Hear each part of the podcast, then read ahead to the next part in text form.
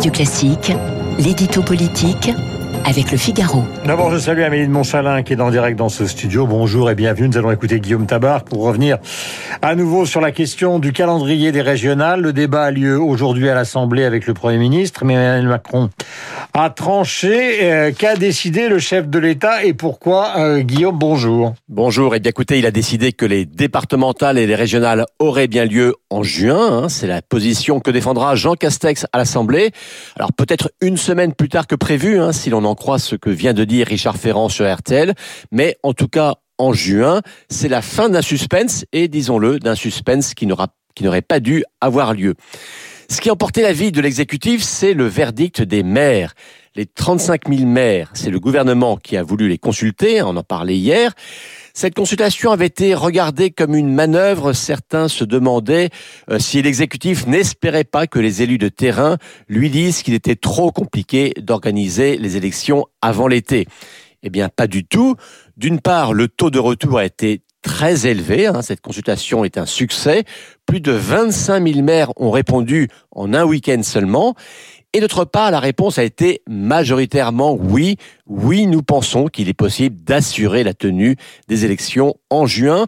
Il n'y a que 13 départements où une majorité de maires s'est prononcée pour un report. Alors, ayant lui-même choisi de consulter les maires, eh bien, le gouvernement ne pouvait pas ensuite aller contre leur avis. La décision finale allait donc de soi. Euh, est-ce que ce feuilleton va laisser des traces?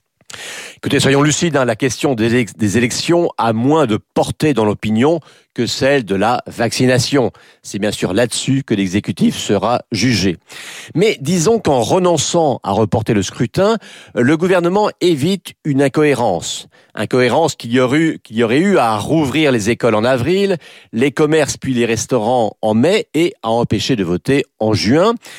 Il évite aussi un procès plus insidieux sur les libertés, euh, car à force d'urgence sanitaire, le gouvernement a dû rogner certaines libertés, hein, liberté de circulation, de réunion, et sans doute d'ailleurs n'avait-il pas d'autre solution. Mais suspendre une liberté politique fondamentale, même au nom d'un impératif sanitaire, ça aurait fait beaucoup. Guillaume, est-ce que ça veut dire que l'épisode est clos? Bah, il le sera formellement à la fin de la semaine lorsque les dates seront définitivement confirmées. Mais une fois encore, le gouvernement aurait pu s'épargner ces semaines de tergiversation car il aura beau dire, hein, il n'arrivera pas à dissiper totalement ce soupçon d'avoir cherché à repousser, voire à s'épargner une mauvaise séquence électorale. Merci Guillaume Tabar, d'après Richard Ferrand, donc maintenant on les connaît, ces dates c'est 20 et 27 juin. Nous sommes en direct avec Amélie de Montchalin, qui est ministre de la Transformation de la fonction publique. Les sujets ne vont pas manquer, la politique et évidemment la transformation euh, de l'École nationale d'administration qui suscite beaucoup de réactions.